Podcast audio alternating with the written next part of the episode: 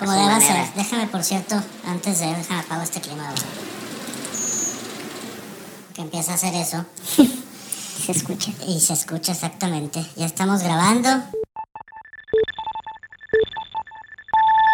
Estás escuchando el episodio bonus de Toma Vino Mexicano y The Right Wine. Miller, dale play.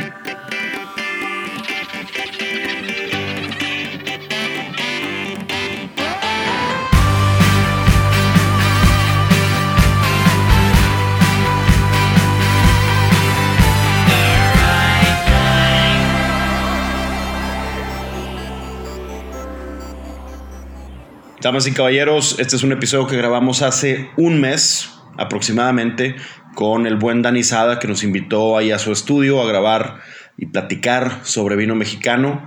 Probamos cuatro vinos, si no me equivoco, y el resultado fue un episodio de dos horas y media. Entonces vamos a separar estos dos episodios. Vamos a ponerlos a lo largo de la semana. Dani Sada los va a subir en sus plataformas, nosotros en las nuestras. Esperamos disfruten este episodio. Estuvo muy divertido. Así que, pues, adelante.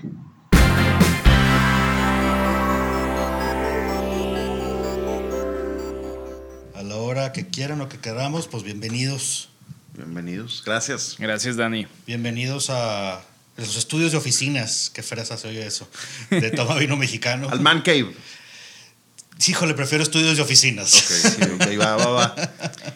¿También vives aquí o es pura oficina? No, esta es toda la oficina nada Ah, más. está Todo chingón. es oficina y es- esta es la sala y allá del otro lado donde ven es el, el estudio del podcast eh, a, a distancia y oficina y todo. Qué chingón. Tienes muy buen setup, la verdad. Gracias. Miller apenas puso focos de esos que cambian de color. Así que ahí va, ahí va el güey. Está chido el neón, el, el neón de Toma Vino Mexicano. Sí, ahí subimos a- unas fotos al rato. Ese es conmemorativo del festival del 2019. Yo me acuerdo de las chingas más Pre grandes. pandem- pre- sí, sí, pre. Sí, Sí, las chingas más grandes de, Monte- de trabajo aquí en Monterrey fueron en Toma Vino Mexicano. La primera vez me aventaron, me aventé el evento solo con un amigo, la cargada de cajas, todo. La segunda también, o sea, pero se, están buenas. Están Yo buenas las también ha sido creo que de los días más... El primero también. El segundo ya le agarré la onda. El primero... No había lidiado tanto con borrachos que... El otro día platicábamos de este borracho, un señor que en su tarjeta de presentación dice que es astronauta, enólogo, master sommelier, ¿qué más dice? Sí, tiene- Agrónomo. sí, ¿Sabes quién es? Me imagino quién es, pero omitamos. Omita- Sí, no, es nada más Sí, por... Pero me imagino quién es. Correcto. Este, como él, a mí igual ya les ha tocado varios festivales. De, a mí me ha tocado igual que ustedes estar.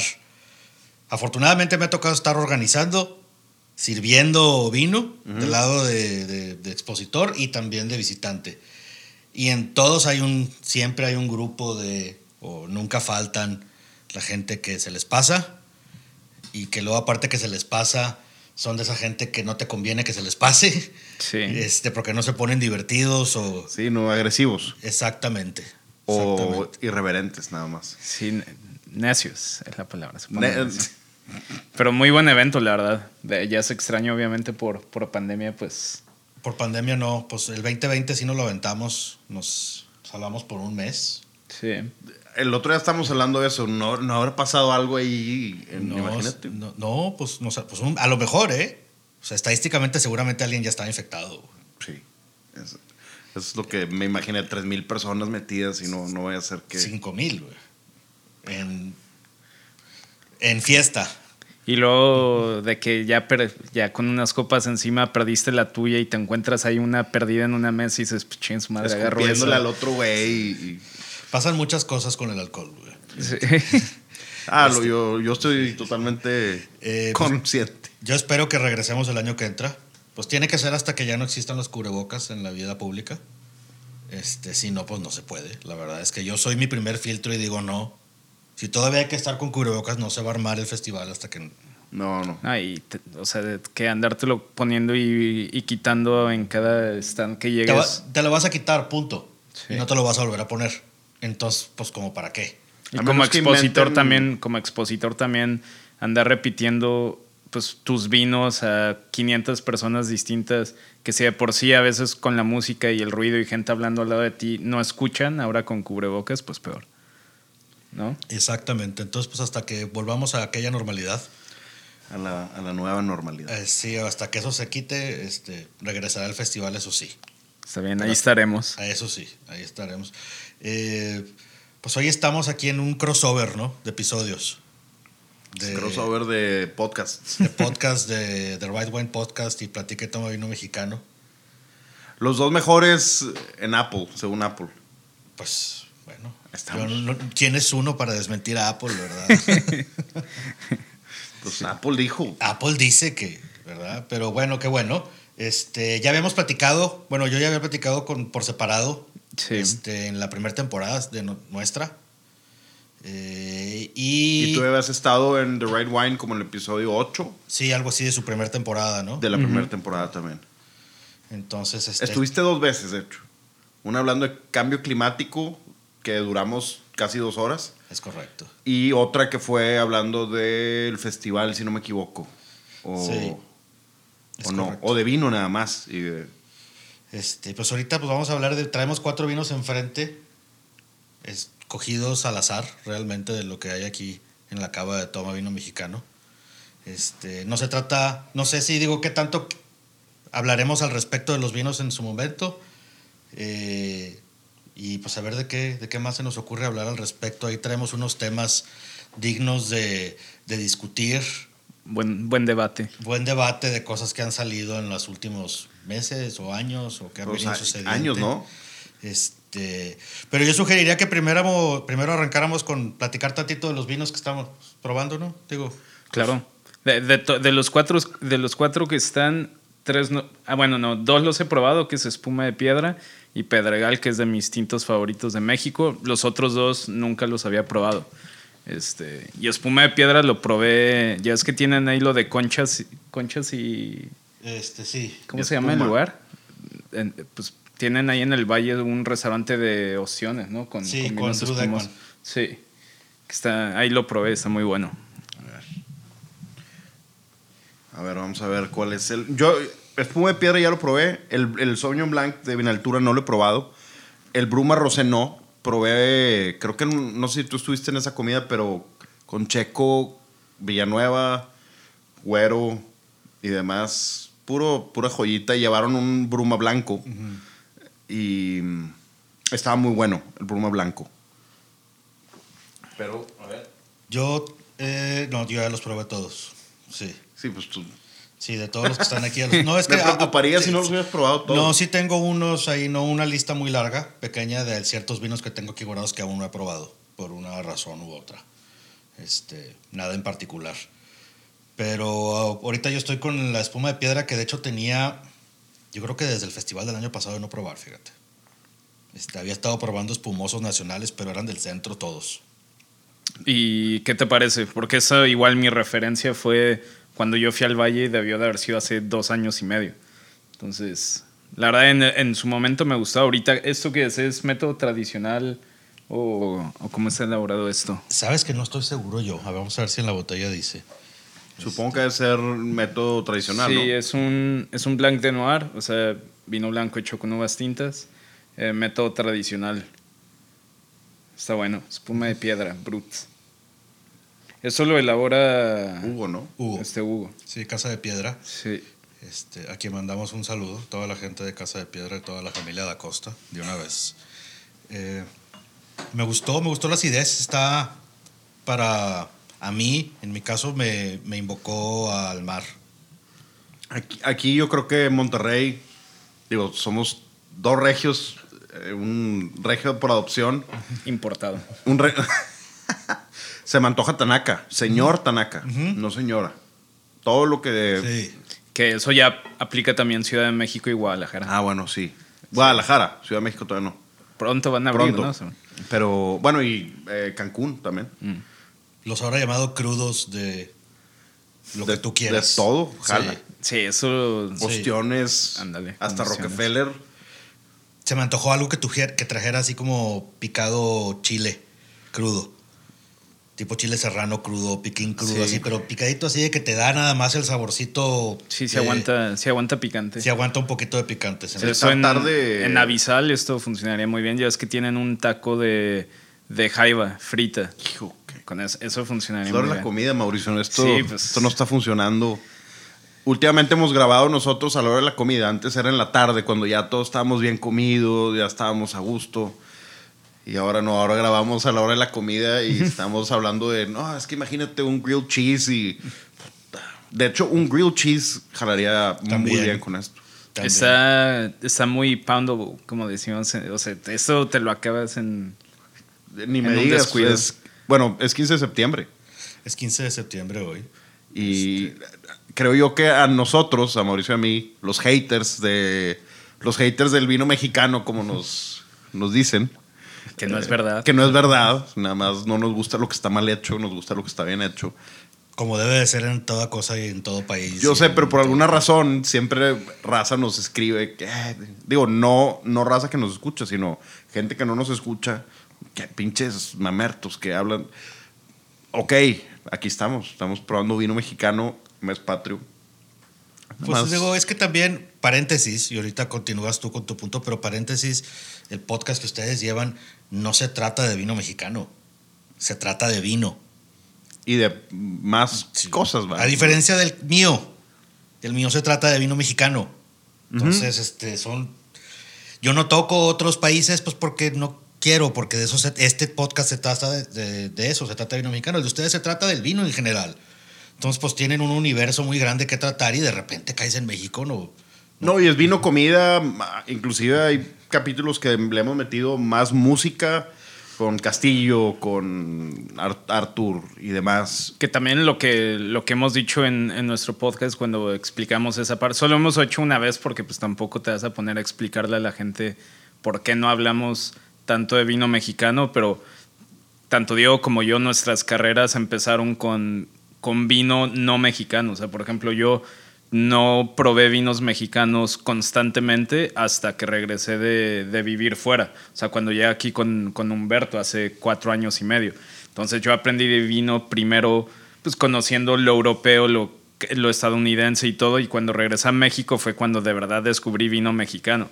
Entonces, pues es normal que mis referencias y de lo que más conozco, pues es no es vino mexicano, porque mi carrera nunca ha girado al, en- eh, eh, pues, alrededor de vino mexicano, o sea, siempre fue vino de otros lados, entonces pues, son mis recuerdos, mis primeras referencias, todo. No es vino mexicano, no es que no quiera hablar, solamente pues... La verdad, Hay lo que expertos, hay expertos como tú que ah, se han dado vueltas al valle cada dos semanas que pues para eso están. Y hay, hay mucha gente que creo yo que si quieren, bueno, eh, ya es comercial de, de tu podcast, que la gente que le gusta el vino mexicano y está muy clavada con el vino mexicano, pues tu podcast es la referencia, ¿no? En México. Pues Totalmente. uno de ellos, hay, o sea, habemos varias personas que estamos hablando de vino mexicano.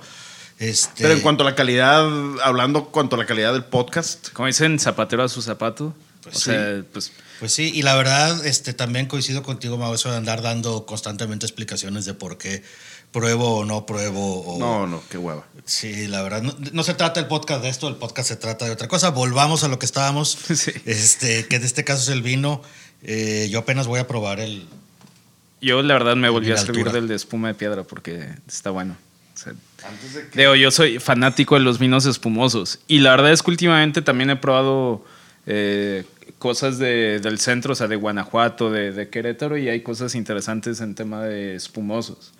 Eh, entonces, sí, yo creo que en México, no sé tú qué opinas, este está muy bien hecho, pero yo creo que en tema de espumosos, yo le veo un poquito más de futuro al centro de México que zonas más calientes como como el Valle o así. Digo, esto está delicioso, me volví a servir otra vez. Yo estoy viendo que este probablemente no esté filtrado. El Vinaltura Sauvignon Blanc. Se ve interesante. A ver. Está interesante, trae una acidez igual, digo, igual, perdón, similar. Este, yo, ¿sabes qué? Yo creo que lo de los vinos eh, espumosos y el centro es una cosa que creo que se va a dar natural. Creo que simplemente les conviene más, es un tema de, de, de conveniencia y de que lo van a empezar a hacer con, este, pues como negocio principal, por decirlo así, o como actividad principal.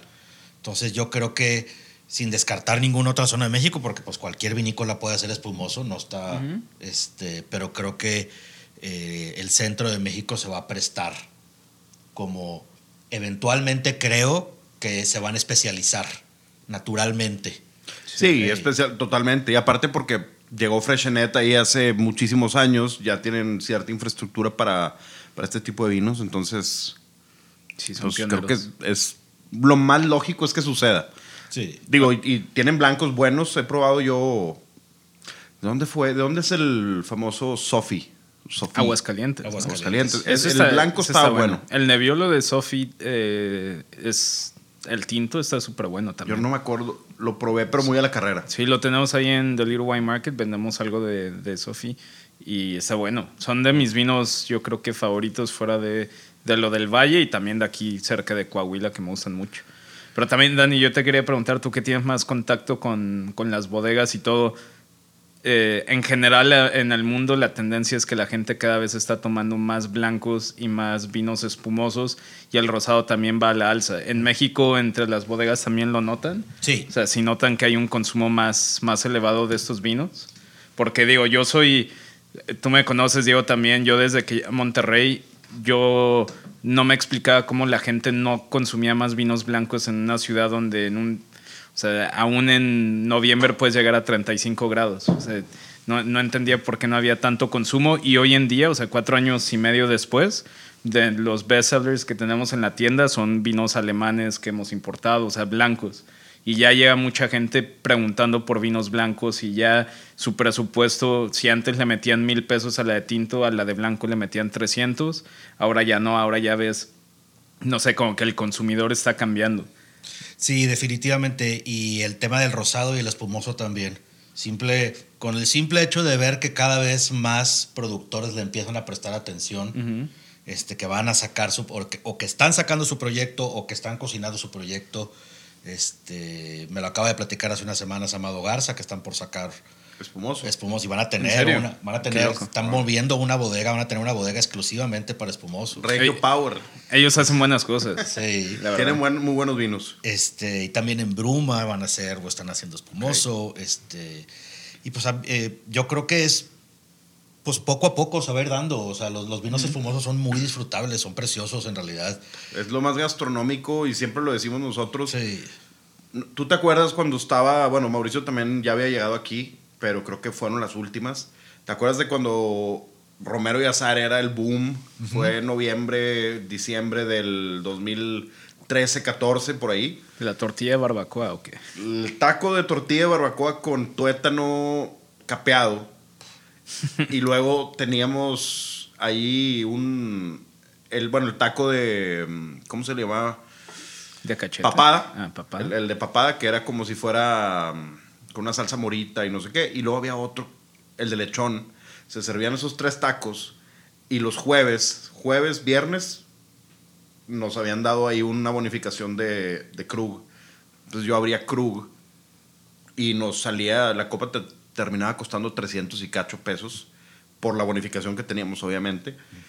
Y era Krug y los tacos de Romero y Azar cuando alguien no quería Krug, le daba Enrio o le daba Bev Clicquot, cualquier cosa así. Pero champán y esos tacos, yo me acuerdo que era. Delicioso. No, no, no, no. Es que es, es el... No me acuerdo si quién habrá sido, pero tú fuiste de las primeras personas que lo refirió como un comodín. Sí. Sí. Que yo, ten- que yo recuerde, este, dijo, o sea, es que sí, y en efecto es un comodín, el vino espumoso y sobre todo con la cocina mexicana, es un comodín por completo. Este, a todo le va a ir. Al mole O le va- ahora, le va ahora que fue, que ya está terminando, ya terminó la, la época de chiles en nogada, la gente a la tienda llegaba o en, o en Instagram me llegaron a preguntar varias veces y muchas veces la pregunta era, ¿qué tinto recomendarías con chiles en nogada? Yo les decía, pues, o sea, si estás casado con tinto, pues estos. Pero si me deja recomendarte, y yo los mandaba un poquito más a, a espumosos o inclusive algunos rosados. Y la gente que me, me dio como un, me mandó un mensaje de follow-up les encantó. O sea, fue, son, son comodines. Para mí, blanco, rosado y algo que en México no se consume, pero sería muy bien, es el jerez. O sea, es, para mí esos son como tres comodines que si tienes un platillo que no sabes qué ponerle, espumoso, rosados o vino de jerez, funcionan muy el bien. Jerez, hemos hecho episodios, grilled cheese sandwich con Jerez. Digo, no quiero hablar mucho de ese episodio porque le levanto el ego a Mauricio. eh, me ganó una competencia. Yo tengo mucho orgullo en que hago un gran grilled cheese sandwich. Algo me salió mal ese día. Perdí con Mauricio, pero lo mareamos con un amontillado que compramos en City Market y jaló increíble. No tienes idea. Pero, por ejemplo, si le pusieras algo, algo de espumoso. este estilo, o sea, el, eh, eh, ¿cómo, cómo se llama? Es espuma de piedra. Si le pusieras espuma de piedra, jalaría. Jalaría. Eh, Sí. Inclusive, pues no sé, capaz si hasta el rosado, el bruma rosado también podría funcionar. No, no sé si estoy, si estoy en lo correcto. El, el rosado, bruma, es natural. Híjole, no le llaman así. Sí, pero, es, mínima intervención. Ajá. Sí, creo que eso es lo que tenía entendido. Nunca. Es, es lo, lo interesante, porque no tiene pescaditos ahí flotando. Digo, este, este mashup que estamos haciendo es nada más para quejarnos de todo lo que no nos gusta. o. En parte. en parte, ¿no? En, en parte, este, sí, porque pues siempre hay, ahorita hablamos de, traemos ahí los, los, los temas en, en- va- vamos a, a dejar que el, que el, que el alcohol empiece a soltar. Lo rebotamos y, pues bueno, eso es Sí. lo que salió. Sí, porque, mira, más que todo, ahorita lo platicamos bien. La, la verdad es que a, mí a mí me, han- me- me han preguntado mi opinión de, de ciertas cosas. A mí no soy fan de andar entrando en polémicas por el afán de entrar en polémicas. Este, Tú échale, tú no. Este, pero ahorita hablamos de eso que habíamos platicado previamente. Ahorita también, ten- ahí hay, por cierto, este... Sí, ya, ya, ya le eché el ojo. Unos hay quesitos. quesos sí. De los de quesos de Chapas. Ok. Uno reserva de la familia, un mozzarella y uno que se me olvidó el nombre, que es ahumado. ¿Cuál es este que está acá cerca Ese de es el ahumado. El Ahumado. El ahumado. Aparte de esa con madre que tiene bread aquí a tiro de piedra. Sí. O sea, Muy peligroso tener a sí, Brett sí, tan sí. cerca. no mames. Yo no podría trabajar con bread al lado y aparte tiene la nieve, este, el, ¿cómo se Bola. llama? Bola. Sí. No, Se requiere de fuerza de voluntad. Tener un gym atrás de perdido, una cuerdita para... No, simplemente te encierras y ya no quieres ir. Cuando piensas, Brett, no, no, no voy a ir, qué flojera. Te convences que te da flojera. Solo, solo. Sí, solo Yo tienes no puedo que- convencerme de cosas que... no. Apenas. Oye, Eh, tengo, tengo varios temas yo también de... Así nada más como... eh, digo, este episodio es improvisado, casi. Y va a estar disponible en las dos plataformas, en The Right Wine y en Toma Vino Mexicano. Platica y toma vino mexicano, sí. Platica y Toma Vino Mexicano. Sí. Que la neta es muy buen hombre. O sea, es chuplatica y toma vino mexicano. O sea, la verdad está, está chingón el nombre. Digo, por el momento, la verdad es que abarca muchas cosas. O sea, se trata de platicar de muchas cosas. Por el momento, como apenas casi todos los episodios se tratan de hablar con una vinícola, con una persona que produce vino, pues se trata de conocerlos, ¿verdad? Aunque a reserva de, de caer en repeticiones, pero pues cada historia es diferente, ¿verdad? Y- Claro. y, pues, Pero a lo mejor cuando, cuando juntas, cuando llega otra persona, la misma, llega por segunda vez, digamos... ya, se, ya platicar de otra cosa. Exactamente. Pero es que el, el nombre es versátil porque literal podríamos, o sea, podría venir yo y sí, tomas vino mexicano, pero también puedo platicar con Dani sobre Lo que sea. gastronomía o sobre lo que, o sea, no necesariamente tienes que estar entrevistando a un productor de, de vino. Que porque al final, quieras o no, pues es lo que nosotros llegamos a platicar en The Right Wine, que empezamos mucho hablando de regiones en específico. Pero pues hay, tanta, hay un número limitado de regiones en el mundo y pues no es como que vas a hacer dos episodios de, Jerez. de Borgoña. O sea, no es como que de un año a dos años va a cambiar algo drásticamente como para volver a hablar de Borgoña, ¿no? Entonces, siento que tienes que empezar a caer un poquito más en temas que están padres, que es como decía Dani, pues conocer las historias de diferentes personas que están involucradas en el medio y empezar a hablar sobre sobre ciertos temas, pero con diferentes puntos de vista, que nosotros hemos entrevistado a gente e inclusive entre Diego y yo a veces de un mismo tema tenemos dos puntos de vista completamente distintos y, obvia y nosotros siempre lo decimos, o sea, es, es nuestra opinión, aquí no estamos tratando de convencer a nadie ni de decir que lo que nosotros es lo correcto. O sea, es nuestra opinión sobre X tema y la verdad es que te da mucha tela para, para hacer muchos Y episodios. sería bien aburrido que en, en acá, en- de hecho, el nombre de The Right Wine, pues ya nos, ya olimos madre. O sea, no podemos hablar de, eh, digamos, Tequilas. decor, no, de- de- sí, de tequila sí, yo creo que sí, de decoración. No es como que quiero hablar de decoración. No podemos hablar de, por ejemplo, contigo, el- mi primer episodio que estuve aquí fue, hab- hablé, hablamos de NFL y de Marvel, del, del- de cosas. Acá Ya ni me acuerdo dónde Wine- iban. ¿Mandé? Ya ni me acuerdo en dónde iban en aquel momento en el timeline de Marvel. No, Eso habrá Sí. sido que hace dos años, ¿no? Porque Dos, tú fuiste, yo vine tres. como al mes. Tres años debe haber sido. fue, todavía no sabía Avengers, ni siquiera la de... Todavía no se moría Todos. Stark. No, todavía no. No, todavía no pasaba nada. No, hombre. Fue antes de Infinity War y antes de. Creo que. Sí, fue en Infinity War. Antes. Que es 2019. Sí, por ahí debe haber sido. ¿Ya probaron el rosado no? Yo sí. Yo apenas voy. Está bien interesante. está bueno, está bien rico. Y, por ejemplo, esto sí, yo no soy fan, eh, ya lo he dicho en, en The Right Wine, no soy fan del chile en nogada. Es rico, pero no entiendo el hype. Eh, siento que es demasiado dulce en mi punto de vista, pero este yo lo veo quedando perfectamente con, con el chile en nogada. Yo digo, mi, creo que lo he dicho en, en el podcast, mi comida favorita de todo, de todo lo mexicano, o sea, si me tuviera que quedar con uno, ¿Vas a decir el chile nogada? no, no, o sea, es, ya sabes, de esos escenarios como dramáticos de que solamente te puedes quedar con un platillo. Eh, mi favorito, no sé por qué, siempre desde pequeño pedía enchiladas verdes. Son O sea, me, me fascinan. Y, y, por ejemplo, las tres, los tres que hemos probado, el Vinaltura, el blanco, que es Sauvignon Blanc, ¿verdad? Sí. Y el, el espuma de piedra, inclusive este, te puede quedar muy bien con algo tan terrenal como, como unas enchiladas de pollo, güey, de, con salsa verde. Ayer que estábamos, ayer grabamos y estábamos, salió el tema del Palax. Uy.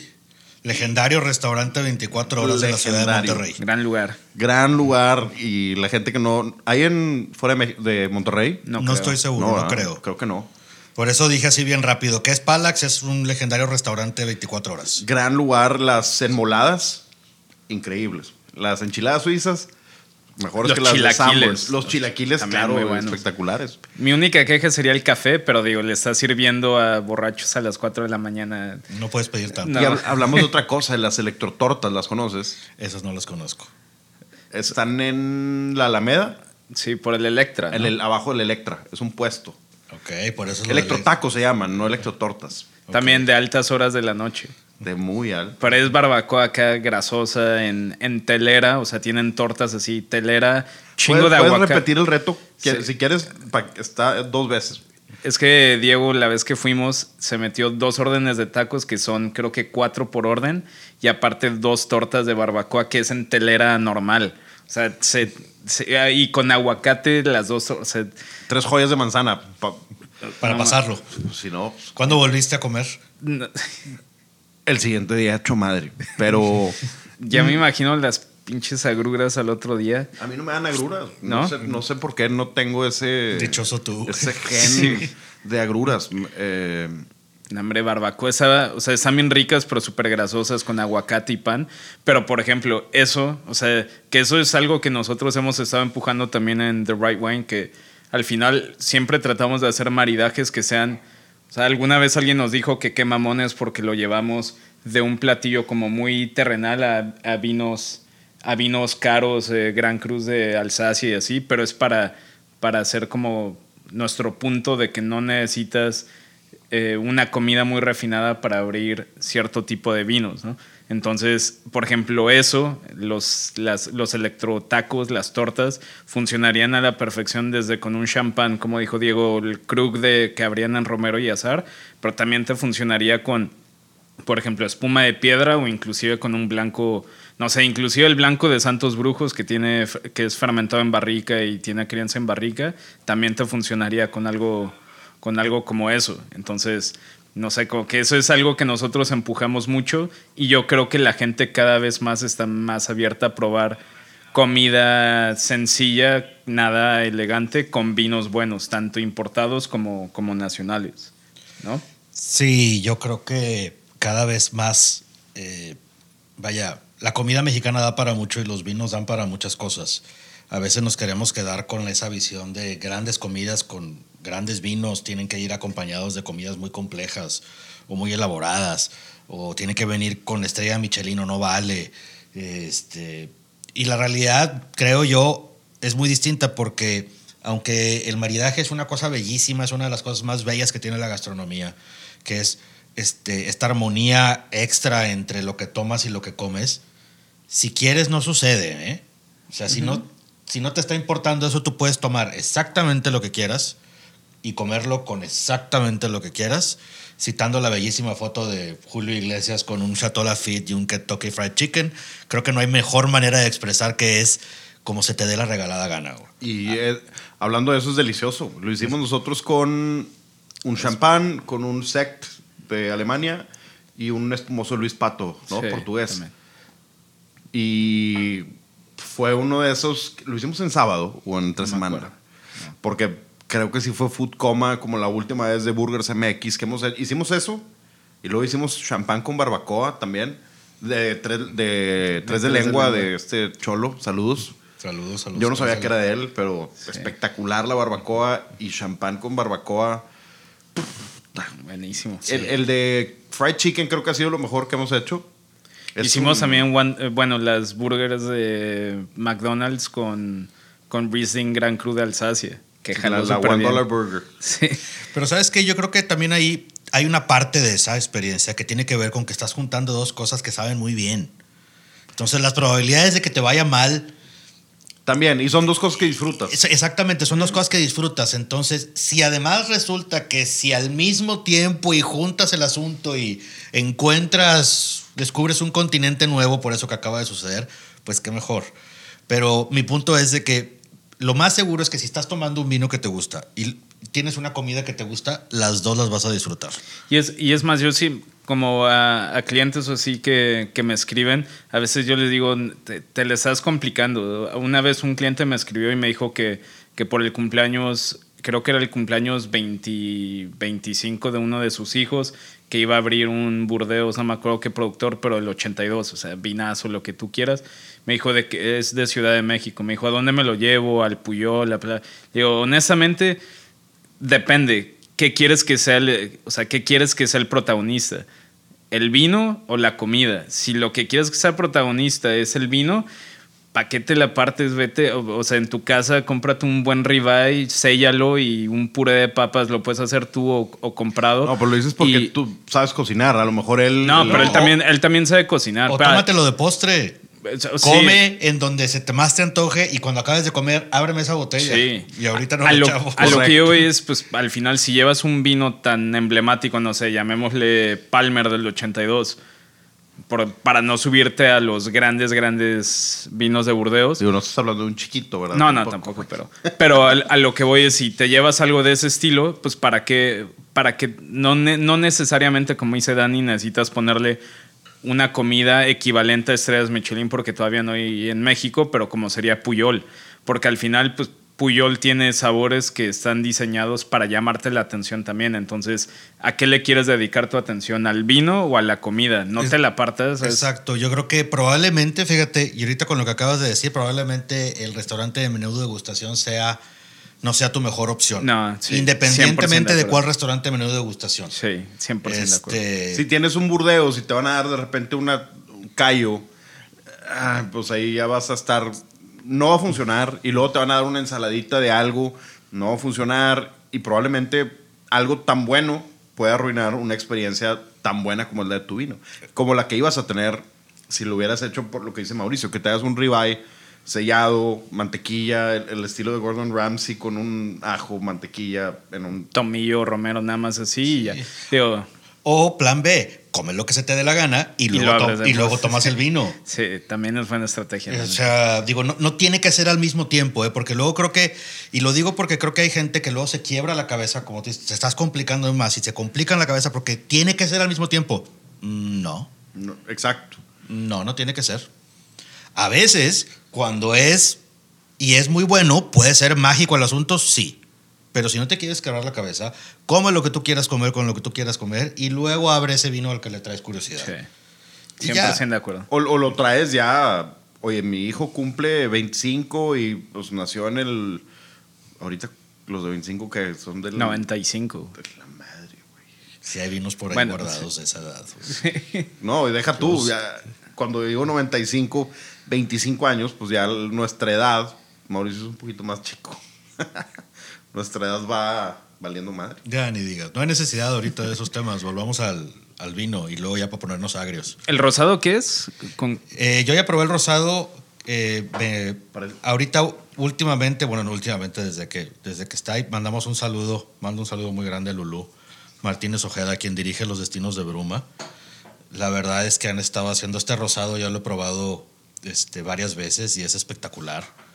Este, en el sentido de que me recuerda, este es de los rosados que me recuerda que debo de tomar más rosados Está, bien- está bien rico, ¿eh? que se me olvida tomar, se me olvida que me gustan los rosados y lo digo muy seguido para seguirme recordando. Es parte, es entrenamiento. eh, Es entrenamiento, porque si no luego nos quedamos en nuestros hábitos. De voy a abrir una botella de vino, bueno, no todo el tiempo uno tiene la posibilidad de abrir varias botellas de vino. Este, y decir ahora esto, ahora el otro, voy a, este, porque tiene su complejidad el asunto a veces. Pero casi siempre acabamos con la zona de confort o con el tinto y nos, porque es, y la verdad es que es como que privarse de otros tres universos totalmente diferentes. Este, lo digo por lo que tenemos enfrente, que es un, espumoso, un blanco y un rosado, que la realidad es que cada uno es un universo solo, queriendo, ¿verdad? Es una bebida diferente, que lo único que comparten es que viene del misma, de la misma materia prima y lo hicieron en el mismo lugar. Que también, por ejemplo, en, en, en el podcast varias veces he dicho que esa, como que esa mentalidad que tenemos nosotros en automático, o sea, no necesariamente Diego, tú y yo, pero el consumidor promedio de que, oye, ¿sabes qué? Voy a, voy a, a comprar un, voy a armar una tabla de quesos porque voy a, no sé, voy a tener un date o voy con mi esposa, lo que sea, y nada más quiero una tabla de quesos, eh, jamón y algo de vino, en automático, como el consumidor promedio piensa en una botella de vino tinto. Y yo siempre he dicho de medio de broma y no de broma que eso es culpa de Hollywood. Porque en todas las películas, en todos los shows que salen montando un picnic o, o montando una tabla de quesos, normalmente va acompañado de botellas de vino tinto. Entonces mucha gente se quedó como que con la idea de que eso es lo que funciona bien con vinos tintos, cuando en realidad, digo, con quesos y carnes frías, cuando en realidad de lo que probé ahorita el jamón, que la verdad está, está muy bueno, me gustó más, por ejemplo, con el rosado y con el espumoso que con el tinto. O sea, son mucho más versátiles con ese tipo de, de comida y al final mucha gente nada más como que es una idea medio se la escucharon a un amigo al compadre que dice que sabe de vinos que el vino tinto va muy bien con quesos y ya se lo toman se lo toman a pecho no de que todos los vinos y todos los vinos tintos funcionan pues no necesariamente hay más hay más como capas a ese a ese comentario igual que el chocolate o sea la gente le quiere poner vino tinto al chocolate no todos funcionan bien con chocolate Exacto, y creo que hay otro tema ahí con el vino tinto, este, parecido de donde, de donde vas tú que dices como pareciera que Hollywood, ¿verdad? O, o alguien nos puso la idea de que el vino tinto es superior a los, a los otros vinos. Entonces, este, eso creo que inconscientemente te hace pensar que los otros vinos son inferiores. Y luego, entonces, este, si va a ser, ah, no, como un blanco, si estamos, si es algo importante, tiene que ser un tinto.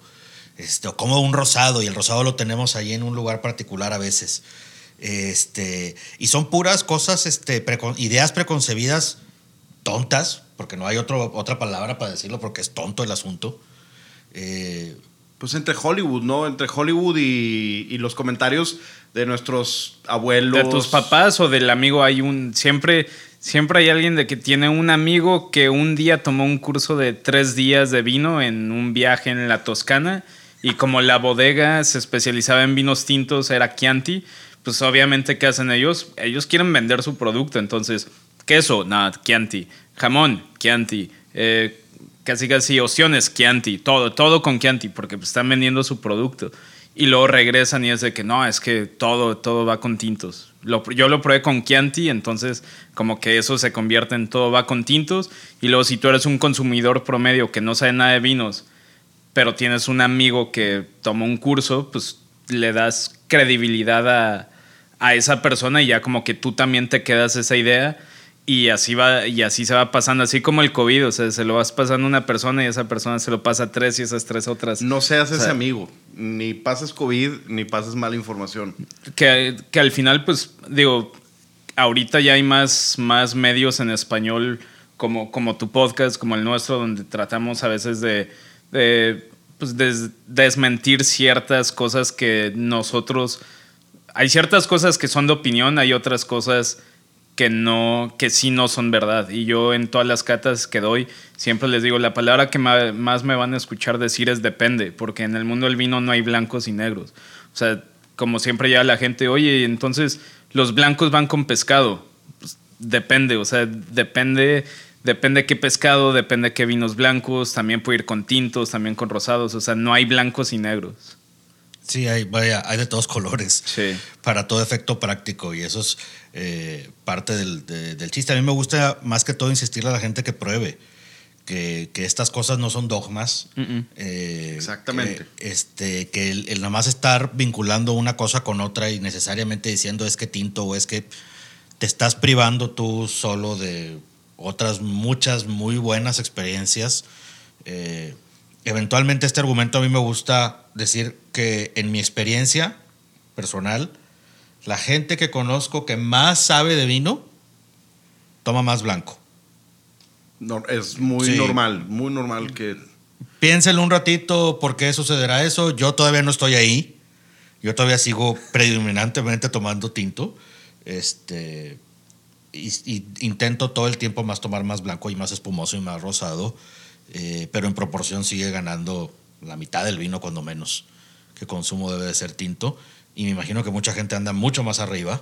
Este, No, hay gente que toma 90 o más, tinto, o 100. noven- sí, 95 y el 5% es porque es lo que hay. Todos tenemos Pero- la pena de conocer a alguien que dice que el mejor blanco es un tinto. Oh, sí. Esa es la, Sí. una de las top 3 frases. Deberíamos hacer luego un episodio de top 3 frases más estúpidas del mundo. Esa es una. Sí. Y yo, yo metería otra que es con un matiz, porque sí tiene su lado de verdad, pero mucha gente lo utiliza para no hacer algo que yo siempre digo a la gente que lo haga. La frase es, el mejor vino es el que te gusta. Sí, pero mucha gente utiliza esa frase para excusarse de probar otras cosas.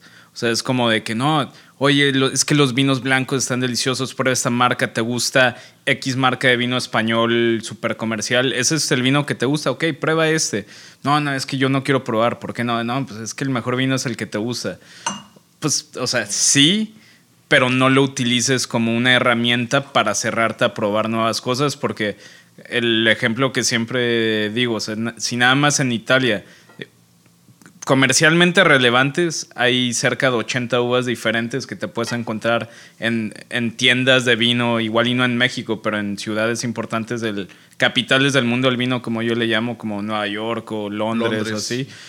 Si, nada más, si hay 80 uvas comercialmente relevantes nada más en Italia, si nada más te cierras a una uva, imagínate cuánto te estás perdiendo. Es como siempre hago el ejemplo con la comida mexicana. Tenemos infinidad de platillos y variaciones. Y si yo me cerrara mis enchiladas, que sí son deliciosas, pero imagínate de cuánto te estás perdiendo, ¿no?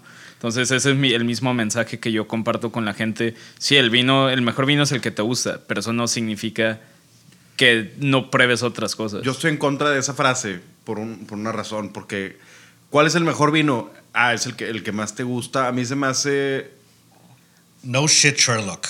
En serio, pues es obvio. Que, No, el, pero- que el vino, o sea, es que es bien obvio el asunto. Pues que está al revés. el- el- esa frase es odiosa para mí porque está al revés. Obviamente, cuando a ti te pregunten, Diego, ¿cuál es el vino que más, el mejor vino? Obviamente va a ser uno o va a ser el que tienes a mano arriba en tus gustos. o el que yo hago, te voy a decir. güey. Pues sí, ¿cuál es el mejor vino? Pues el, obviamente el, el vino que más te gusta en tu ranking, pues va a ser el mejor.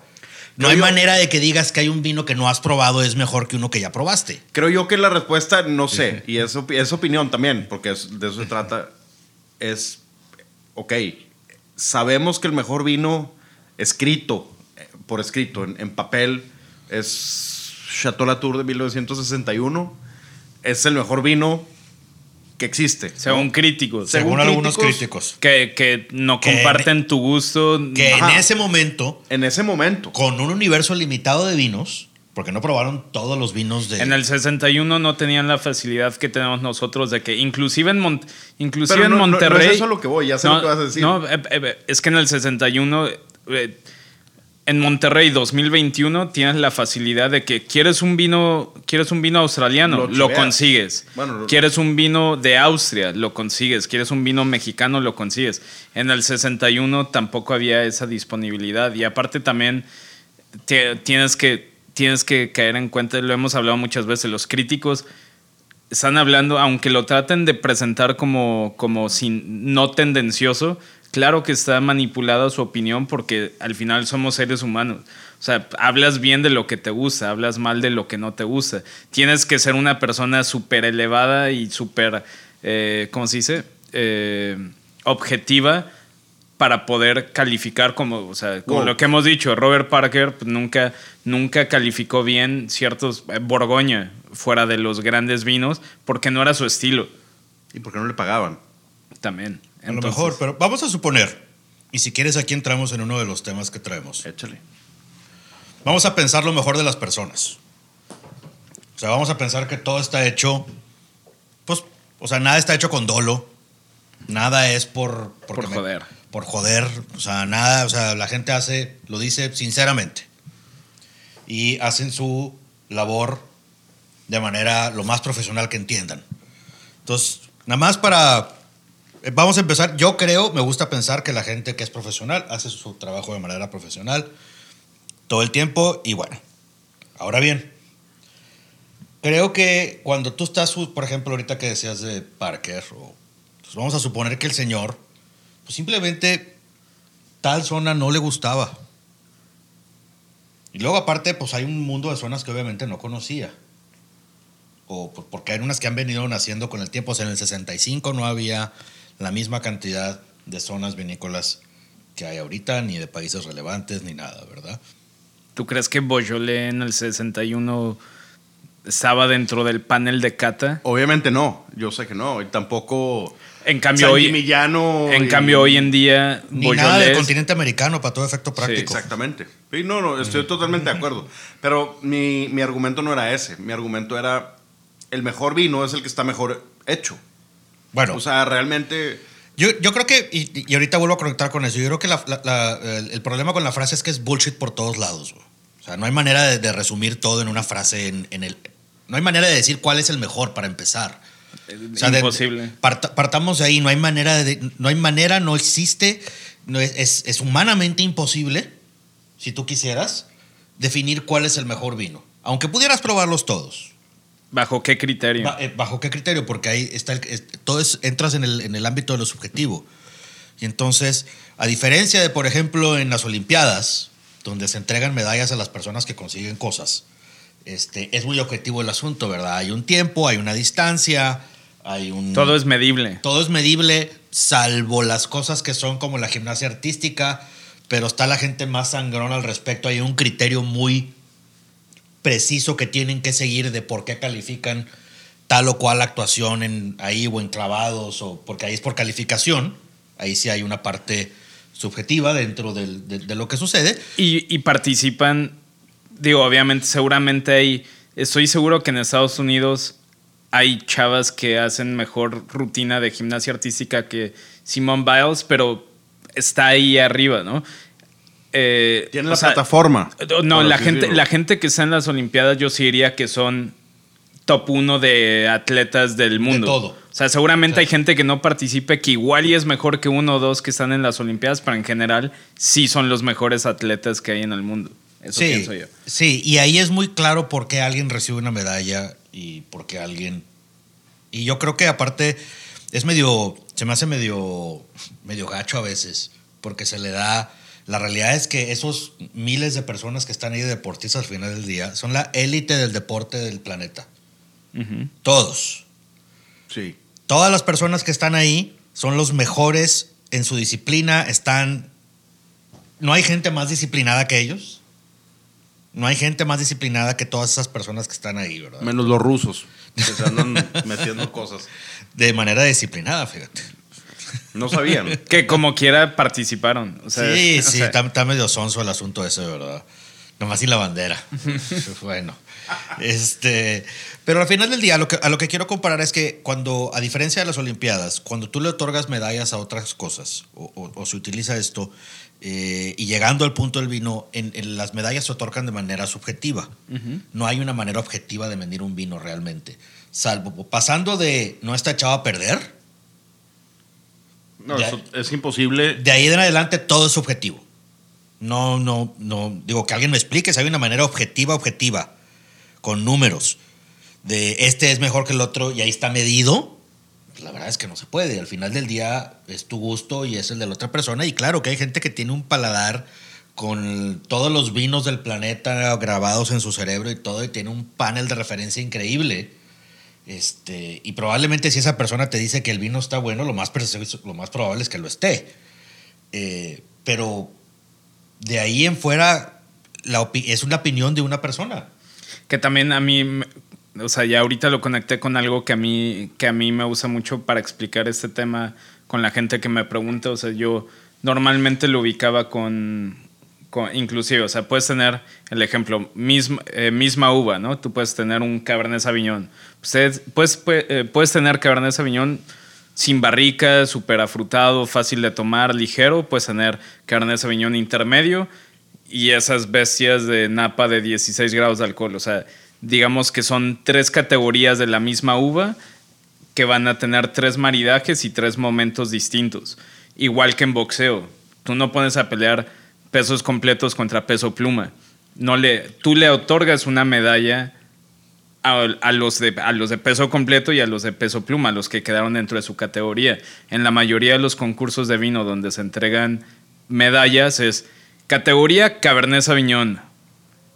No mames, o sea, Cabernet Sauvignon con barrica, sin barrica, ligero, potente, o sea... Clima frío, es- clima caliente. o sea, es- es- hay tantas variables que entregar medallas así nada más de que en la categoría de Cabernet Sauvignon ganó tal bodega, pues obviamente pues, en una cata ciegas donde tienes que probar 300 referencias en cuestión de un día, ¿cuál va a ganar? El que más, más te llamó la atención, que normalmente suelen ser pues vinos con más barrica, más intensos, porque son los que más brincan dentro de, dentro de un estándar de vinos, el que, el que vas a premiar más alto, dedicándole 25 segundos a cada vino, pues va a ser el que más, el que está más opulento, el que está más llamativo, que normalmente suelen ser vinos con más barrica, con más alcohol, con más extracción. Entonces se me hace un poquito Pero pues, ilógico. por otro lado, competencia, o sea, ¿cómo compiten dos vinos? O sea, en cuanto, a en cuanto a qué compiten, los vas a poner uno enfrente del otro y te esperas a que suceda qué. Se agarren a Sí, putazos, sí, o sea, o los vamos a tomar y ahorita según suceda aquí, este, uno gana, o sea, ¿cómo? O sea, se me hace que son de esas cosas de que, o sea, en realidad no son competencias. Como dijo Mauricio, es como los fla es un- una especie de si lo pasamos, que a todos aquí nos gusta mucho la música y vaya que a ustedes dos les gusta algo el heavy metal, no sé si a ti Dani, sí. La gente que, que escucha es que la banda más cabrón es Iron Maiden o Liquid Tension Experiment o Dream Theater. ¿Por qué? Porque es lo más flashy. Escuchas O en lo más. Dream Theaters podría ser de que lo más técnicamente. Lo- lo más técnico. Lo más técnicamente perfecto, pero no significa que sea mejor. Pero. ¿quién, quién, quién te- Ah, exacto. No, ¿quién, quién dice? Nunca has escuchado a un güey que llegue y dice: La neta, el, el- el mejor guitarrista es eh, Woody Guthrie de 1935, que hizo grandes discos y grandes melodías, porque su guitarra suena como un cartón, pero está hablando de cosas. O sea, es un gran artista, nada más que no suena y no hay guitar tapping y no hay baterías que abran tripletas y Y cosas pinche así. tempo súper acelerado. Y o es sea, un güey nada más así en bourbon, literal, en bourbon, cantando sobre todos yéndose a California a buscar chamba. Es, es muy diferente a, a, o a, ir, a oír Metallica, que también oyes Power y, y pues escuchas, no sé, Demon, algo indie, Bon Iver o Bon Iver o como se diga ese güey. Bon A lo mejor es bueno. Yo no he escuchado tanto él, pero a lo mejor es muy bueno y tiene grandes melodías, pero nunca lo vas a considerar como el mejor. Porque no, tiene, no es flashy. Digo que también la naturaleza de, de- siento yo, la naturaleza de los, la naturaleza de los negocios es distinguirte de la competencia, ¿no? O sea, obviamente porque pues es un negocio, los vinos son, son negocio, pues, te tienes que diferenciar de, de tu competencia. De ahí sale la necesidad de todos estos concursos. Pero, por ejemplo, también, o sea, lo chequé hace como tres meses que hablamos de eso. El último concurso de. El último concurso que hubo de la edición de México del concurso de Bruselas. Pues si te pones a checar, si te pones a checar los competidores, por ejemplo, hablando de eso, ¿no? Que yo estoy en contra de, de, esas, de ese tipo de medallas, pero yo no vi a Vinisterra participar, yo no vi a grandes vinos de vino mexicano participar. Sí, tu título dice doble oro de Bruselas, pero ¿contra quién competiste? O sea, es como si armáramos, es como si el título que yo te diera es una medalla de oro eh, hablando de fútbol, pero competiste nada más con la Colonia del Valle. Pues, o sea, ok, sí ganaste doble oro, pero igual y no competiste contra los demás que... Y los otros no compiten porque no tienen la necesidad ni el, ni el interés de, de entrar a ese tipo de concursos. Por la razón que tú quieras, compites o no compites, es la realidad. Este, o digo, entras o no entras a un determinado concurso. Yo lo que. Yo tengo una relación de amor-odio con los concursos, porque por un lado creo que cumplen una función de a quienes no saben de vino, cuando no conoces un determinado vino, y tú tienes, porque reconoces la marca o por la razón que tú quieras, positiva, ves la medalla de tal o cual o el reconocimiento de tal o cual revista o de tal o cual crítico de tal o cual concurso y si no conoces el vino dices pues bueno, bueno, te da como que un, un pequeño nivel de confianza este, de lo que vas a comprar y creo que eso sirve en efecto. Por otro lado creo que se malentienden los concursos en que son universos limitados entonces hablar del mejor vino blanco del planeta, del mejor vino tinto del mundo, del mejor quién sabe qué, pues es sobre un universo muy limitado de opciones que hubo. Este, compiten o participan los vinos que quieren participar. Yo no sé cuántos, eh, la verdad, y sí declaro ignorancia total, cuántos de los que son muy citados aquí en México, en realidad el concurso va, o la organización del concurso va, y ellos consiguen las botellas de vinos de los, y ellos seleccionan todas y cada una de las, y en base a todo ese universo enorme, de este, decides. Este, o simplemente, oye, pues llegaron, yo no sé cuántos lleguen, la verdad. Voy a decir un número, por favor, corríjanme, porque no me gusta equivocarme. ¿A dónde? ¿O ¿Llegaron a...? Llegamos, por decir, entraron 70 vinícolas, Ok. o sí, y se entregaron 200 medallas. ¿Ok? Digo, los, nomás, no es crítica a los concursos, es nada más para que quienes nos escuchen, o sea, entiendes que los, o sea, el concurso al final del día, y esto no tiene absolutamente nada de malo, todos los concursos y todo esto son negocio para alguien, y está bien, es chamba, es mucha chamba, es mucha inversión, es todo, nadie está diciendo que nadie saque dinero de esto, al contrario, eso yo no, no, no, no- No, pues, sacan todos. pero, habiendo dicho esto, a pecho. Pero, habiendo dicho esto, esto quiere decir que está en el mejor interés del concurso en entregar medallas. Entonces, los, quienes entran, pues hay una probabilidad de que pues una cierta cantidad de medallas van a ser entregadas sí o sí. Porque tienen que entregar. porque tienen que entregarlas. Y ahora la, la otra parte que yo digo es, si, si hicieras una competencia, que eso es a lo que yo voy, ese es el nombre que le ponen. Por ejemplo, ahora ese famoso que salió del mejor cabernet del mundo. A ver, el mejor cabernet del mundo, ese es el título que se otorgó, ¿no? Ese- o sea, eso es, ese es el diploma de cuenta que te entregaron, el mejor, el mejor cabernet del mundo. Pues no competiste, técnicamente no competiste contra, no sé, eh, Screaming Eagle, o contra Pavi, o contra todos esos, eh, Olga. De entrada no competiste contra todos. Sí, o Entonces, sea- pues nos, ¿cómo? O sea, no, puedes dar un título que es tan Y no hubo- exagerado de que el nombre es el mejor cabernet del mundo. Ah, chinga, pues no competiste contra todos los del mundo.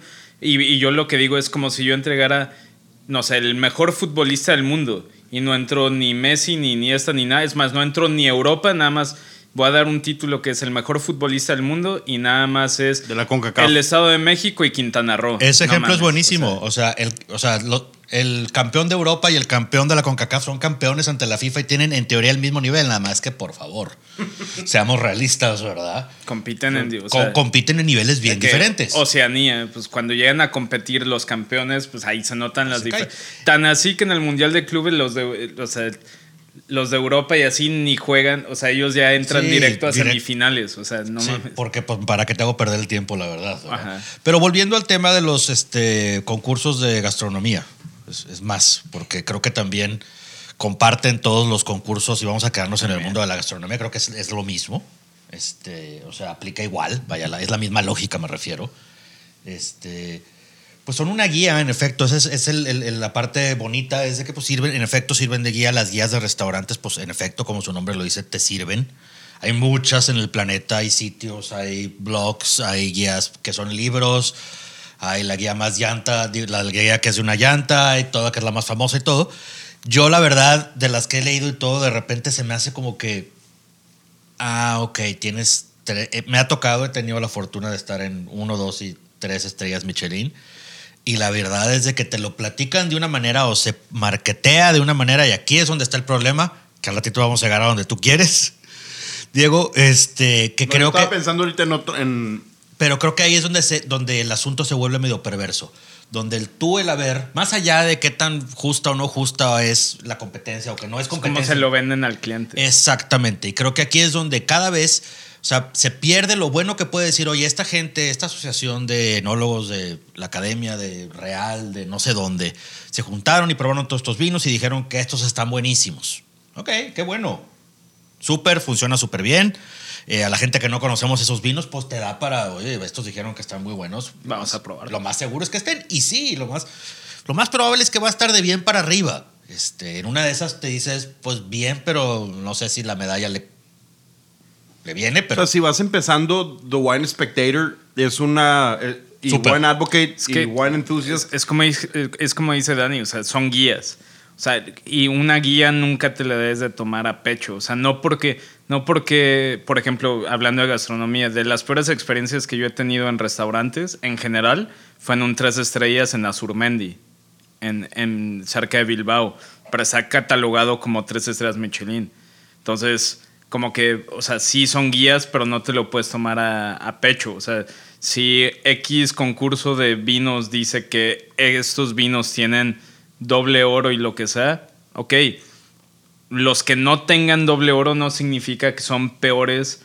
Y, y más bien, los que no tengan ni una medalla, ni siquiera de plata o de lo que sea, los que no tengan medallas, eso no significa que no son, pe- que son peores que los que sí tienen medalla. que no traen la O sea, lana que traen los que traen por medallas. lo que sea, igual y ni se enteraron del concurso y por eso ni metieron a. O no se metieron, exactamente. pero fíjate, que, fíjate cómo, a mí, cuando menos a mí, a lo mejor yo estoy muy raro y todo, este, a mí como me lo acaba comunicando el asunto de las medallas es de que la medalla de oro, la de plata y la de bronce, el vino está bien bueno, este no está tan bueno y este no está tan bueno. Sí. Sí están buenos los tres, pero este está bien bueno, este no tanto. Y- Aparte hay doble oro. sí, ah, entonces este sí está bien bueno. Entonces como que el de bronce o el de... Es como que, pues o sea, eh, competiste, pero no llegaste a mero arriba. Es como mucha gente que se toma, el- por ejemplo, las calificaciones de Robert Parker. Que, por ejemplo, en, cuando él calificaba, él no publicaba nada abajo de 80 puntos. En- y hay muchas bodegas que presumen su 82, 84. Es como, o sea, si supieras cómo funciona la guía de Robert Parker, 82 es que apenas la librase, dentro de su criterio, apenas la librase para aparecer en su guía. Pero mucha gente dice que, ah, pues 82 de 100, como estabas acostumbrados a la escuela de que, ah, 8.2 de 10, na- nada mal, Que o esta sea, es no otra está cosa. mal. Yo les quiero preguntar, yo no sé si ustedes han estado alguna vez de juez en algún concurso. Yo sí, ya, ya me. Sí. Igual que a Ronald, eh, me corrieron de. A Ronald de, de Monasterio, me corrieron del panel. por, por esto. Bueno, les quiero Ahorita preguntar. a eso. Pero les quiero preguntar, o sea, al final del día te dicen, yo creo que de alguna manera te dan un parámetro para calificar, ¿no?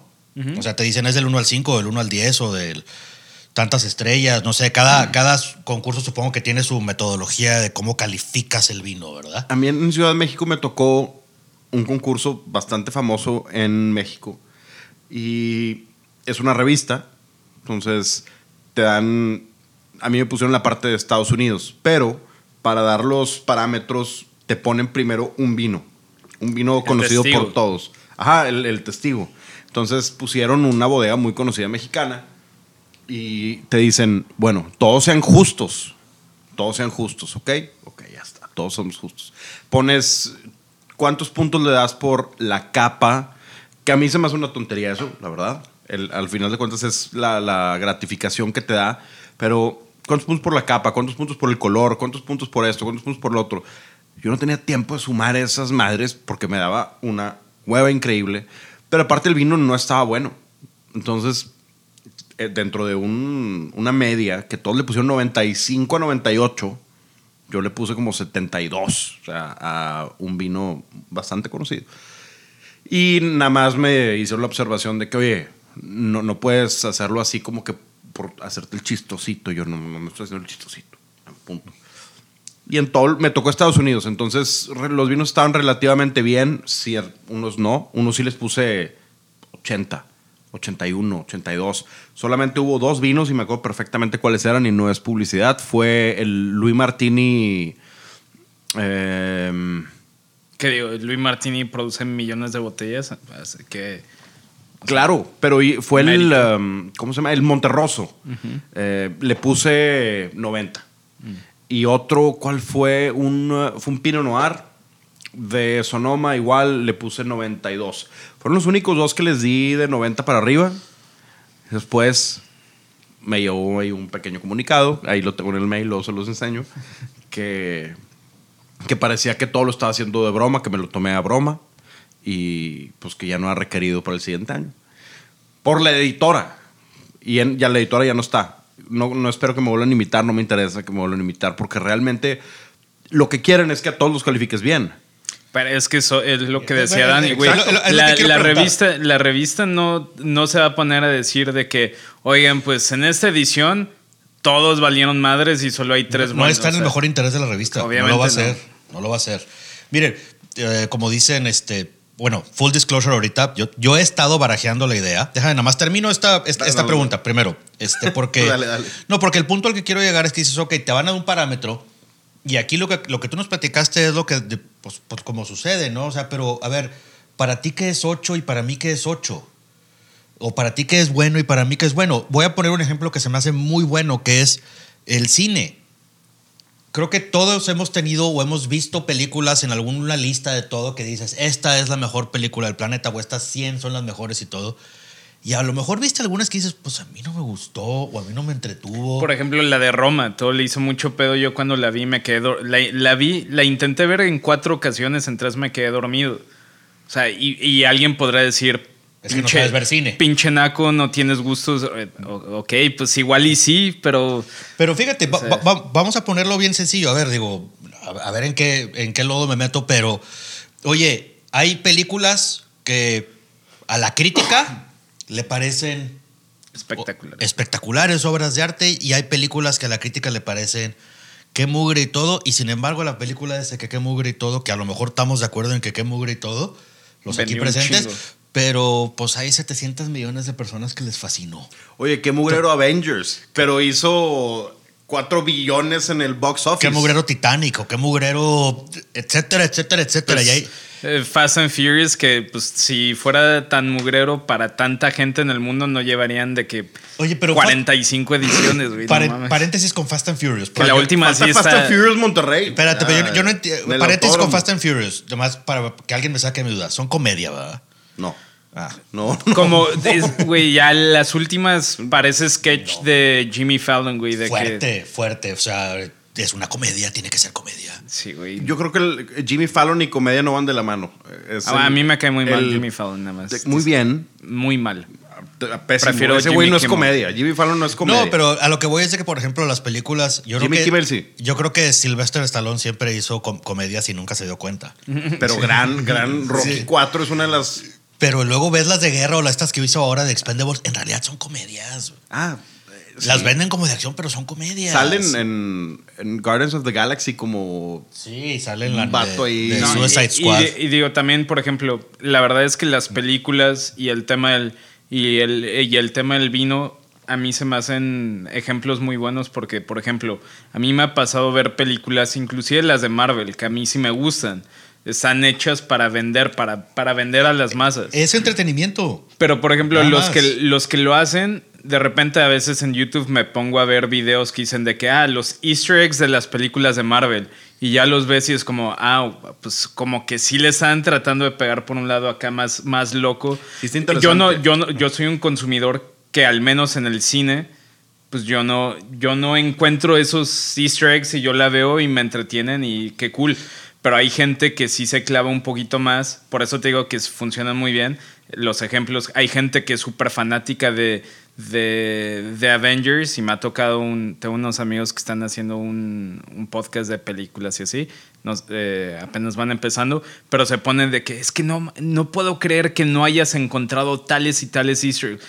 Güey, hay consumidores de todo. Yo te puedo servir un Olga Rafó rosado y igual y a ti tú te lo tomas y dices, güey, está delicioso. No le encontré nada de complejidad, lo que sea, pero está delicioso, me lo tomé y es el mejor rosado que he probado en mi vida. Igual y se lo yo, doy a Diego y el güey de que no mames, sí, ya notaste las notas malolácticas y lo que sea. Ok, pues cada quien lo ve desde su punto de vista y no está mal, o sea, no, no todos tienen que encontrar lo técnico en lo que es popero, ni, o sea, Exacto. Y yo creo que, y, y como ejemplo personal, y pongo el cine por eso, es. eh, yo creo que al final lo que debes de buscar es qué persona que hace reseñas de vino tiene un gusto similar al tuyo. 100%. sí. Yo veía, yo leía los, este, los- las críticas de Roger, eh, de Roger Ebert y me daba cuenta que su gusto de cine y el mío eran muy similar. Entonces, yo leía la que eh, si a este vato le gustó, lo más seguro es que me va a gustar la película. Y si no le gustó, lo más. Y como quiera las veía. Este, y de hecho las veía y luego leía la reseña y ahí coincidíamos. Entonces, este, para, haciendo este paralelismo, creo que el mundo del vino es muy similar. Este, porque las competencias, yo creo que ha habido películas que han ganado 72 millones de Óscares y hay gente que no las puede tragar ni 30 segundos. Y películas que no ganar absolutamente nada o que ganan de las Razzies o esas y gente que las disfruta horrendamente. Una y otra y otra vez. Y aparte- y aparte es- lugar y momento. Óscares, ¿no? Están. Yo no las veo. No, pero, también, hueva. pero también igual que el vino, es lugar y momento. A ver, soy, soy con mi novia un domingo crudos comiendo palomitas y helado. Güey, yo no quiero ver la película que ganó en, en Cannes, eh, la mejor película. Yo lo que quiero ver es pinche mugrero de Fast and Furious, porque no le voy a prestar atención, estoy crudo, estoy platicando con mi novia, pero si estuviera con mis amigos cinéfilos, cinéfilos, ¿sí? Eh, con todos ellos de que te vas a sentar a ver grandes películas, pues igual y no les voy a traer la de los increíbles, güey, porque me van a decir de que, güey, te mamaste. Pero, o ejemplo, Lilo y Stitch me van a decir, güey, qué. Ahorita, el, el día de lugar hoy, y momento, 15 güey. de septiembre, no te vas a poner a ver en la noche Parasite. Porque uno. Parasite está en- sí está bueno. Yo sí la disfruté, sí está chistoso. Yo no la pude terminar de ver nada más porque no está en mi idioma y quiero. Y no lo estás disfrutando. Y el punto es que disfrutas la experiencia, Ajá, creo yo. yo no la disfruté porque empecé a ver y tenía que estar leyendo los subtítulos. Por y, eso, ay, por ejemplo, güey. a mí sí se me hizo buena, pero cuando la empezamos a ver mi novia y yo, la detuvimos porque ninguno de los dos le estábamos prestando atención porque estábamos platicando de otras cosas y como está en otro idioma, si no lees los subtítulos no agarras nada. No entiendes. Por eso te digo, es lugar y momento, igual que el vino, güey. O sea, hay gente que a donde vaya, a donde vaya, o sea, a fuerza quiere tomar, como alguien que alguna vez nos dijo en el vino, en el podcast, que por qué no hablábamos de vinos buenos. Pues define buenos para ti. ¿Cuándo, cuándo pasó eso? Eso Sí. fue en el primer año, de que cuando vamos a empezar a hablar de vinos buenos, porque esa persona consume pura, pura marca, puro, Ah, ya, ya. puro Vega Sicilia, puro vino carísimo. Pero, Pues Es que, güey, lugar y momento. Si me voy a los tacos atarantados, si tuviera una Screaming Eagle, probablemente igual y sí iría y la abriría ahí, pero no, pero y- no es el mejor vino para llevártelo ahí, es lugar y momento. Si voy con mi novia y queremos echar taco, probablemente mejor me llevo un prosecco de los que van a llegar a la tienda y me gasto poquito de dinero y El todo. de espuma de piedra. La espuma de piedra, algo así. Pero ¿sabes qué? Y si lugar y sí, momento. ¿qué más da? O sea, si te lo quieres echar ese Screaming Eagle con los tacos de los que tú digas. Es tu botella, dale. Este, pero bueno, volviendo al tema, nada más del, del- de las medallas y los concursos y las calificaciones y los reviews y todo. O sea, creo yo que el, el- el- el tema bueno es que sirven de guía. El tema malo o perverso es cuando se abusa de los reconocimientos Como marketing. como marketing. Bueno, y ya, es que cuando ya estamos en la parte de marketing estamos en sobrevender, porque de eso se trata el marketing. Obviamente es ofrecer de más, marketing siempre va a ser ofrecer de más. Este, y creo que es medio inevitable caer ahí, desgraciadamente, inconsciente o inconscientemente. Entiendo que funciona, entiendo que pues es parte de la validación de la marca o de los laureles de la marca. Hollywood lo hace a cada rato, el productor que te trajo tal película, del estudio que hizo tal película. ¿Qué quiere decir eso? El estudio que te trajo tal. Como los que, decir que va a presumen- estar bueno. Como Sí. los que presumen a su enólogo de que este vino lo hizo Michel Roland. Eso significa que va a estar mejor que. Como los otros 200 que hizo Michelle Rolando en el año. Pero es Que- que eso puede ser para bien y para mal a la hora del argumento. Por ejemplo, ahorita escuchaba yo en el en, en radio estaban hablando de un tema acerca de multas electorales, vaya. Y el tema era si te habías visto beneficiado o no porque el tal alcalde fue el presidente y tal lugar fue el gobernador y que esos apoyos y la madre. Y yo la verdad argumentaría de pues para bien y para mal, ¿eh? Te recuerdo que a veces los gobernantes son polarizantes. ¿eh? Entonces, que tú vayas y apoyes a tal persona puede cancelarle el apoyo de personas porque, ah, tú eres, te está apoyando tal, ya no quiero. Sí. O sea, puede ser tan, es, es arma de doble filo, este, al final del día. Pero, vaya, creo que el problema cae cuando, eh, cuando se abusa de este tema de, de las... Entiendo como vinícola que te da orgullo, este, sobre todo las competencias más relevantes. Que digo, también ahí yo metería un tema porque de hecho, de hecho subí un subí un video a, a mi cuenta personal y también a la de. Ah, bueno, no, eso fue en The Right Way Mafia, que eso es. Eso es una cuenta cerrada. O sea, si lo quieren ver es en mi cuenta personal. Eh, pero es un, es un video que, me, que compramos un vino mexicano de menos de, tres- de 300 pesos, de lo más vendido que hay en México, que tú la etiqueta y tiene como ocho estampitas de medallas pegadas alrededor. Y a mí se me hace, no sé si esté el regulado o no por parte de los organizadores del concurso, pero si tú te fijas, ahí están claramente abusando del consumidor y engañándolo porque vino añada 2019 y de repente si te fijas así en las letritas bien pequeñas, las estampitas que tiene pegado es oro en el 2017, oro en el 2015, plata en el 2016. Yo digo, pues, güey, o sea, este vino no existía en esos años. Es como si tú vas a una agencia y quieres comprar un Jetta y te dice el vendedor de que, ah, sí, el Jetta del 2014 ganó cinco estrellas en seguridad.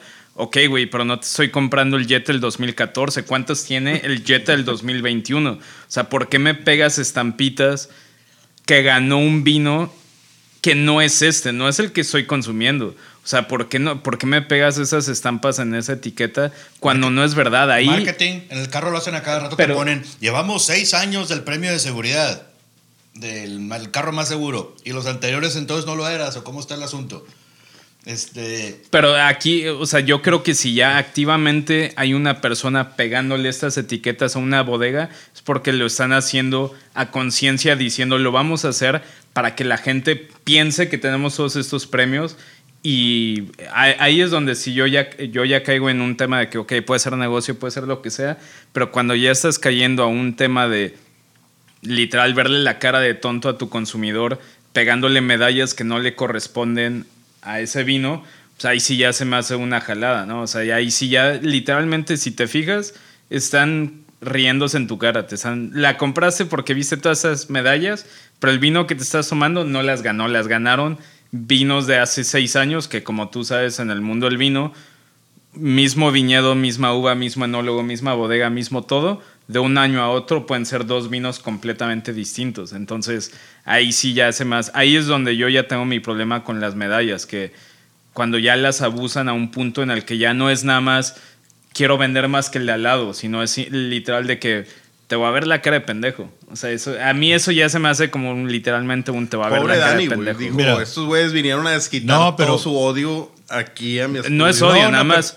No, no es odio, es nada más. Al, al final, si tú vendes vino, del, si tú haces lo mejor por vender vino y educar a la gente y tratar de crear una cultura del mundo del vino, y Dani lo hace, y yo también, al- a los tres nos va a ir mejor. Cuando hay alguien que empieza a decir, ah, pues voy a pendejear por acá, voy a pendejar por allá, si de repente un consumidor que apenas está entrando al mundo del vino se da cuenta que pagó 350 pesos por un vino malo que aparte son medallas que ni siquiera ganó en ese año, va a decir, ah, chinguen su madre, mejor sigo tomando Bacardí o lo que sea. O sea, puedes perder consumidores porque pues, el consumidor no es tonto, güey.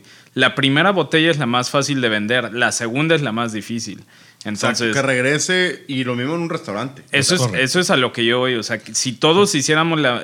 Si todos tiráramos del carro de la, de hacia el mismo sentido y con la misma fuerza, todo nos iría mejor. Hay gente que está tratando de verle la cara de pendejo al consumidor y, y sí, tratando de aplastar a la competencia, pero es, es eh, de manera pues, Eh, pinche, por así decirlo. Pues mira, te voy a poner el mejor. ej- Ahorita lo- mencionaste la marca, de una de las mejores marcas que tiene ese tema que tú mencionas, que es medallas que no vienen al caso en su etiqueta, y es Bacardí.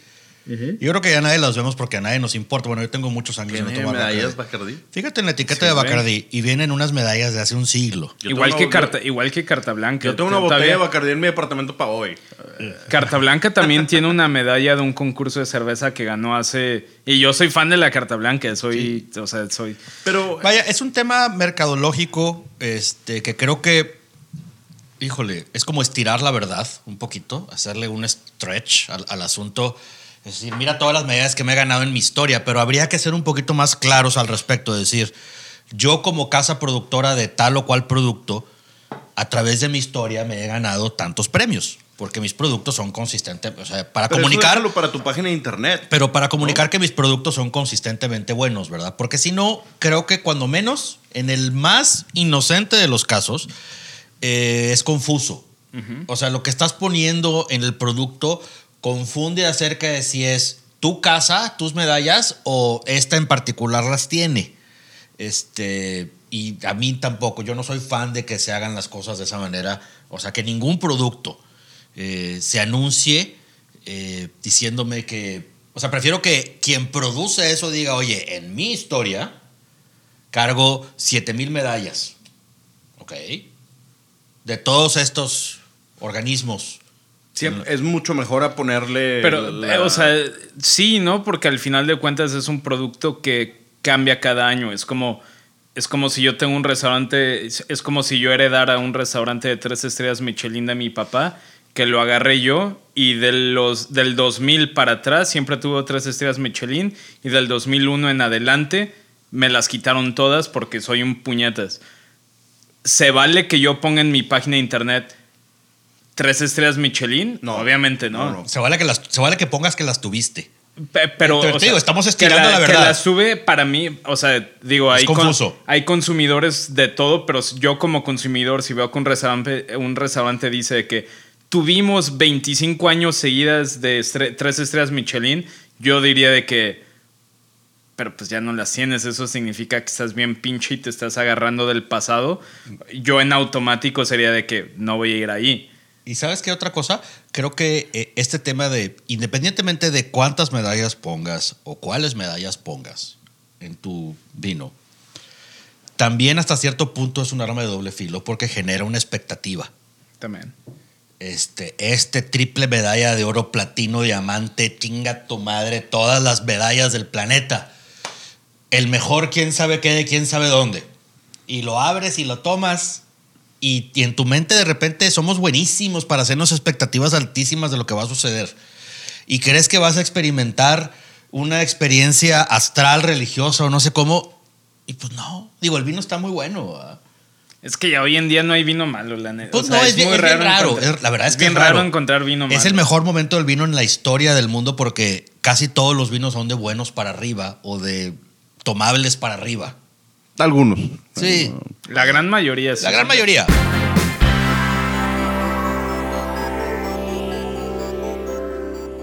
Eso fue la parte 1 del episodio bonus con Toma Vino Mexicano y The Right Wine.